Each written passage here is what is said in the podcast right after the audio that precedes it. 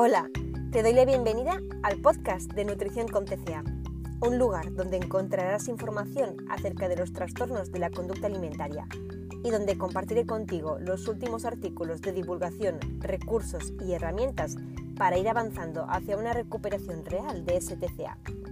Yo soy Eli Cousteau, dietista, coach nutricional y superviviente de un TCA. Me encanta que estés aquí acompañándome. Hola, ¿qué tal? ¿Cómo estás? Bueno, hoy vengo por aquí para hablarte acerca de los atracones. Esa sensación angustiosa que sientes cuando estás comiendo y notas que no puedes parar hasta el punto que te sientes como un pozo sin fondo y terminas dándote un atracón. Bueno, y yo te pregunto, ¿qué es exactamente un atracón? ¿Es comer compulsivamente algo que te gusta ¿Es querer comer una o dos galletas y terminar acabándote el paquete? ¿Es comer y sentir culpa? ¿Es comer en exceso? De atracones se ha hablado, divulgado mucho. Yo hoy quería centrarme en los atracones que suelen ser habituales en procesos de recuperación de un TCA.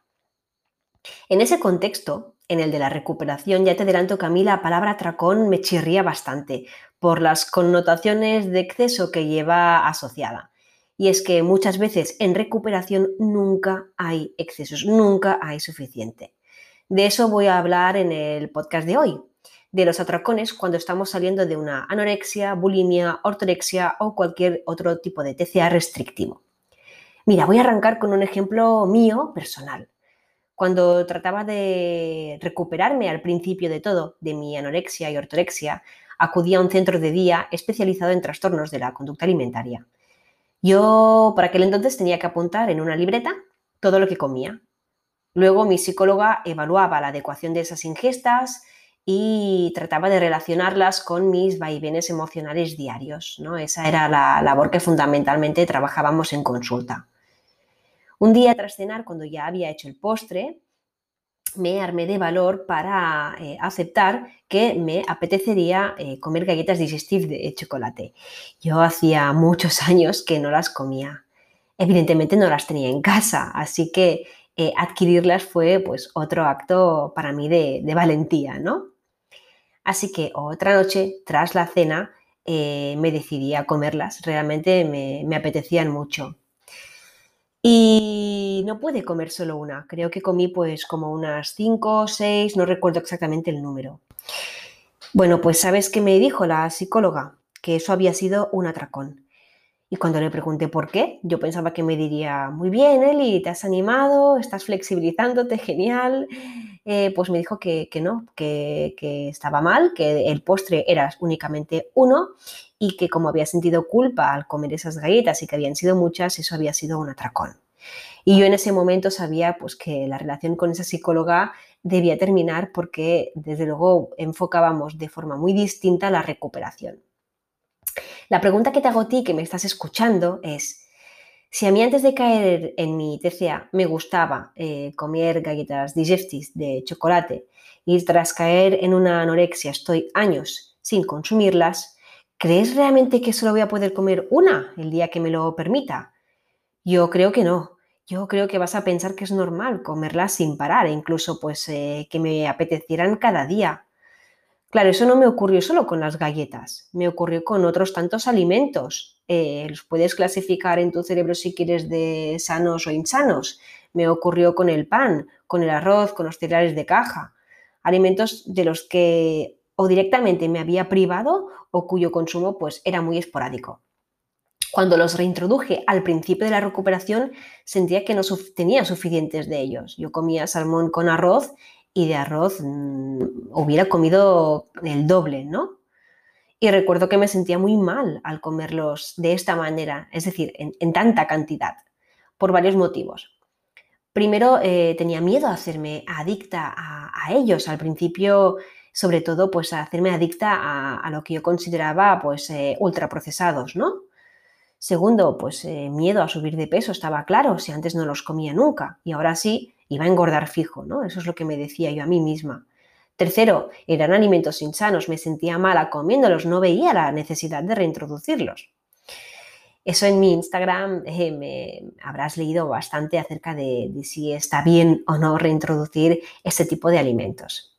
Pero bueno, tras ese ejemplo, tras este ejemplo mío, retomemos el tema. ¿Por qué se dan los atracones? Importante entenderlo. Los TCA restrictivos se basan en suprimir y es lógico que durante la recuperación, al reintroducir, no se tenga suficiente con un poco de cantidad. Si tienes alimentos prohibidos o catalogados en tu cerebro de insanos u otra etiqueta, estás en mentalidad dieta o restricción. Así que, si no puedes comer X, ¿de acuerdo? Ese alimento que, a ti te gusta, ¿qué va a pasar cuando un día te lo permitas o lo comas? Porque la vida es muy larga, habrá algún día en que lo, vas a reintroducir seguramente porque te apetecerá muchísimo. ¿Comerás poco o comerás mucho?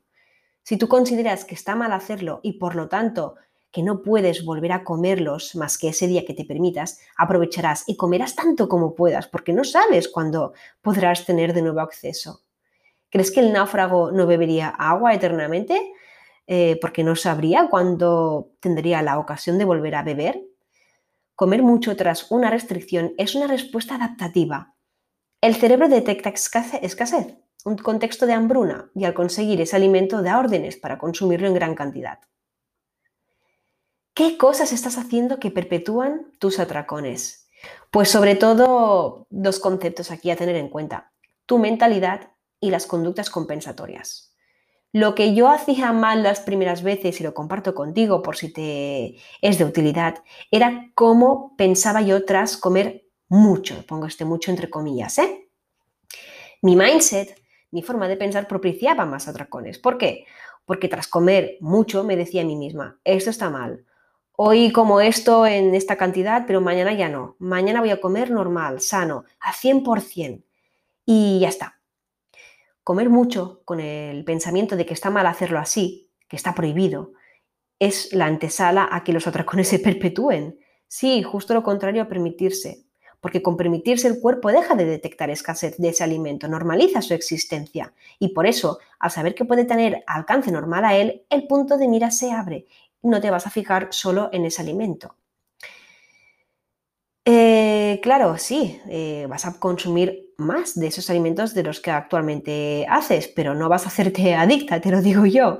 Y podrás dejar de pensar en si están o no en tu despensa, podrás comer solo los que te apetezcan pero eso solo lo lograrás cuando las señales de saciedad estén cada vez más reguladas. Recuerda lo que siempre digo, las señales fisiológicas de apetito y saciedad al inicio de la recuperación de un TCA aún no están bien ajustadas. Así que permítete, esta es la herramienta para que la necesidad de comer muchísimo, mucha cantidad vaya disminuyendo y normalizándose de nuevo. Y es normal que no tengas suficiente pues con una sola galleta, con un poco de arroz, con un poco de cuanta más restricción hayas tenido, menos podrás parar el momento en que te permitas. Ya sabes cómo va el círculo. Comes, sufres culpa, decides no comer más. Cuando comes de nuevo, comes mucho porque sabes que no lo puedes comer, sientes más culpa, piensas todavía más que nunca, que nunca jamás. Y cuando lo comes de nuevo, te hartas porque a saber cuándo podrás volver a comerlo. Así que es así, el círculo de los atracones funciona de esta manera. Por lo tanto, eh, conclusiones. Y aquí, si quieres, puedes coger una libretita y tomar los cuatro puntos que te voy a mencionar a continuación, que es el, resumen de lo que te he venido a contar hasta ahora.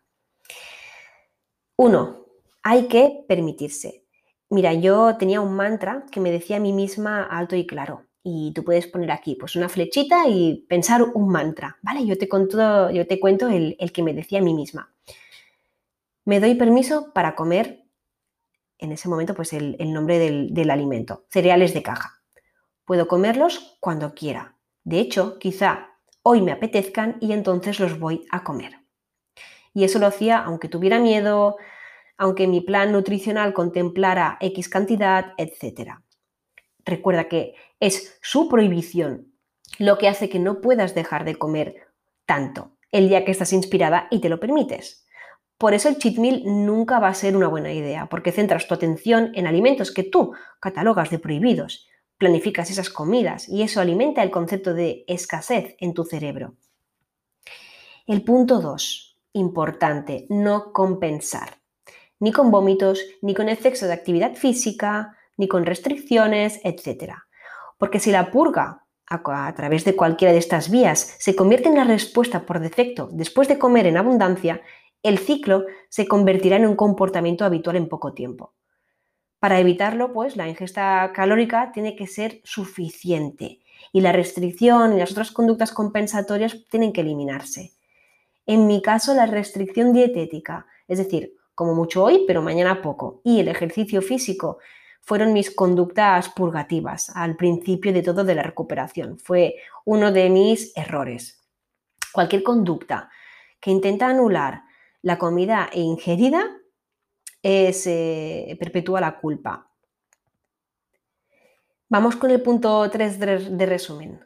Apunta, pues, comprender el porqué de los atracones. Recuerda, la naturaleza de los atracones, ¿cuál era? Que el atracón es normal tras la escasez. No te enfoques en dejar de tener atracones en tu, en tu recuperación. Piensa en por qué existen. Céntrate en no prohibirte que ya suficientemente trabajo es. Céntrate en no compensar cuando te permitas comer, que también es suficiente trabajo. Y el último punto, en general, comer suficiente. Porque luego hay que comer suficiente, no solo de esa comida que tienes catalogada de prohibida, sino en general. Y eso vale también aunque consideres que no estás en infrapeso, ya que la deficiencia energética puede darse también. Y por otro lado, si existen en tu día a día episodios de atracones es porque hay una mentalidad de dieta y restricción al detrás que tienen que ser reprogramadas.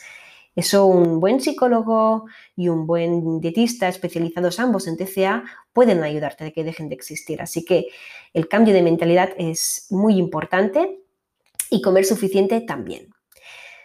Y ahora te invito a pasar a la acción apuntando en tu libreta estos cuatro factores a tener en cuenta para que la angustia, necesidad de comer dejen de pesarte tanto y valores si efectivamente se dan esos cuatro factores a la vez en tu día a día y puedas ir trabajándolos uno a uno.